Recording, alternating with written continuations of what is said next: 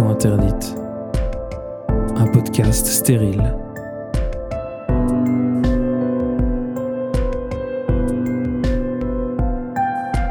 Épisode 2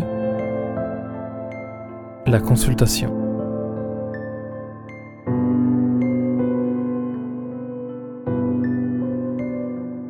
24 juillet 2019, visite à l'hôpital, où j'ai eu ma première consultation avec l'urologue pour lancer la procédure, obtenir des informations et découvrir un petit peu plus en détail comment tout cela allait se dérouler.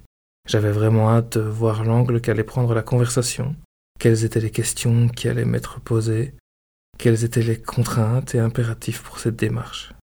Je n'étais pas du tout inquiet concernant la procédure en elle-même, mais plutôt concernant l'échange que j'allais avoir avec l'urologue et l'éventuelle complexité d'obtenir son accord pour l'intervention, les questions concernant ma motivation et si ma situation satisferait ses critères.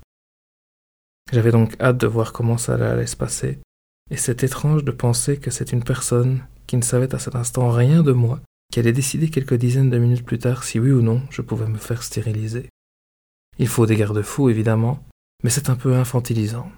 Je ne suis ici que pour une petite vasectomie de confort, mais cela fait écho à beaucoup de témoignages de personnes disposant d'un utérus, souffrant le martyr à cause de lui, et auxquelles les médecins refusent une ablation car elles devraient encore pouvoir enfanter, même si c'est en vivant dans la douleur. Il y a encore beaucoup de progrès à faire à ce niveau-là. Comment s'est déroulée cette première consultation? Très bien. J'ai rencontré un urologue très ouvert au dialogue. Après m'avoir interrogé sur le motif de la consultation, nous avons discuté de mon désir de stérilisation, de ma situation de bientôt quadragénaire, déjà papa, mais célibataire. L'urologue a pris le temps de m'expliquer que pour lui, l'âge du patient n'était pas le critère majeur dans sa décision de pratiquer ou non la vasectomie, mais vraiment la situation complète du patient.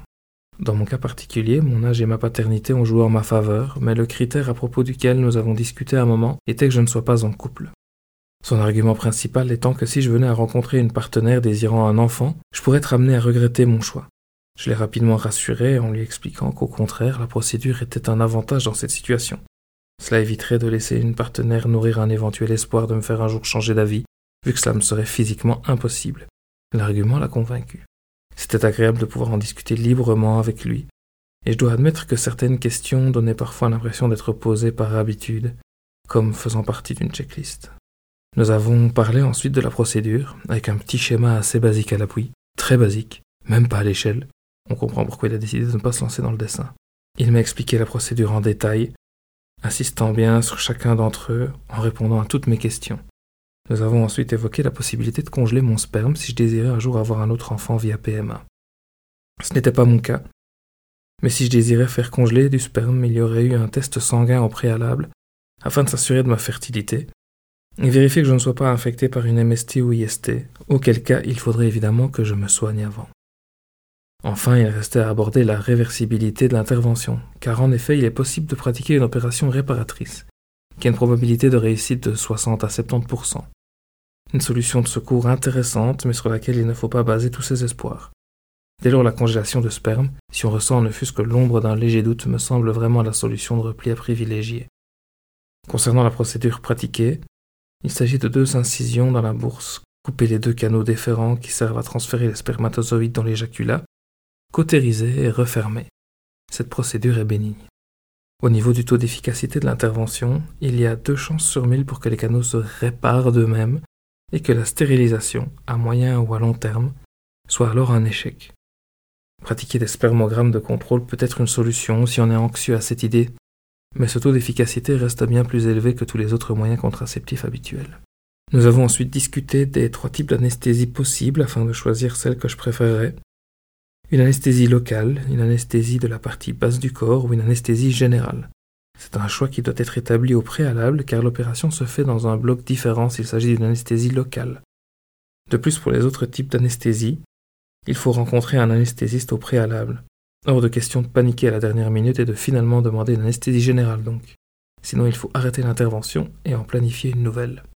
Finalement, l'urologue a pris le temps d'aborder la question des douleurs et de la gêne qui allaient résulter de l'intervention. J'ai trouvé ces explications très abstraites. Elles se voulaient rassurantes sans vraiment mettre le doigt dessus. Mettre les doigts dessus, il ne l'a fait que plus tard, mais nous allons y revenir. Je prendrai le temps de vous en parler plus longuement dans les épisodes concernant l'intervention et le suivi post-op, en me basant sur mon propre ressenti. L'urologue s'est appuyé sur son dossier puis a commencé à parler de choses plus légères, comme le fait qu'il trouvait mon t-shirt amusant, les nombreuses questions que soulevaient mes tatouages chez lui.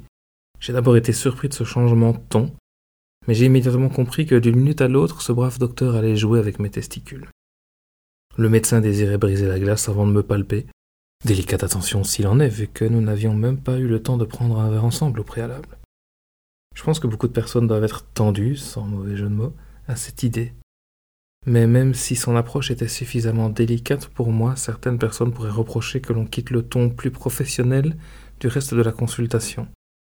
Ça porte une sorte d'intimité de façade dans un moment qui n'a rien d'intime. L'examen est assez rapide, il m'a fait une petite démonstration lors de la palpation en saisissant successivement les deux canaux au travers de la peau. Apparemment, les miens n'étaient pas aisés à trouver. Ça donne un bon aperçu de la sensation que l'on aura au bloc au moment de l'injection d'un anesthésiant si on a choisi l'anesthésie locale. Et une fois la zone anesthésiée, on pourra donc pratiquer les incisions et couper les canaux.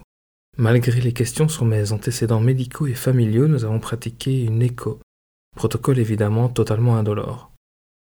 Cette seule consultation a suffi à décider l'urologue de donner suite à ma demande.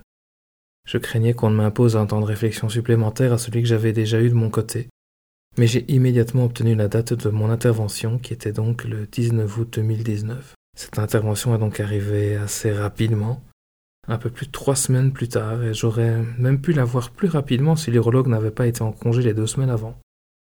Il y avait un créneau pour le lundi suivant, mais il préférait attendre au moins une semaine entre la consultation et l'intervention pour laisser au moins un certain temps de rétractation, ce qui me paraît totalement raisonnable. Enfin, les informations post-op. Il y a une semaine de repos après l'intervention, mais repos dans le sens de ne pas avoir d'activité physique intense. Le travail de bureau est possible dès le lendemain. Entre deux et trois mois après l'opération, il faut pratiquer un spermogramme de contrôle pour vérifier qu'il n'y a plus de spermatozoïdes dans l'éjaculat.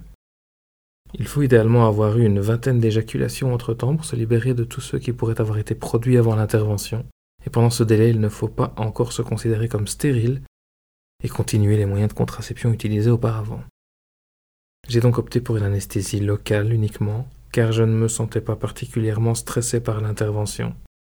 Mais je pense que le niveau d'anxiété du patient à l'idée de vivre l'intervention doit être un facteur déterminant J'étais donc éveillé et attentif au déroulement de l'intervention pour ne pas oublier de vous en relater les moindres détails. Mon intervention était planifiée à 14h30 et on m'a demandé d'arriver à 14h. Je pouvais donc même aller travailler le matin. Et à 16h30, je devais être sorti. Ce n'est pas très contraignant, juste une demi-journée de congé. En conclusion de cette consultation, j'en suis ressorti avec une lettre du protocole pour mon médecin qui dresse l'inventaire des informations qui m'ont été données et que je vous ai détaillées dans cet épisode, en signifiant que je les ai comprises et que j'ai surtout compris leur impact et les précautions que je devais prendre. Je me suis senti en effet bien informé et avec la sensation d'avoir été écouté. Mais il est temps de faire un bond de trois semaines jusqu'à l'intervention.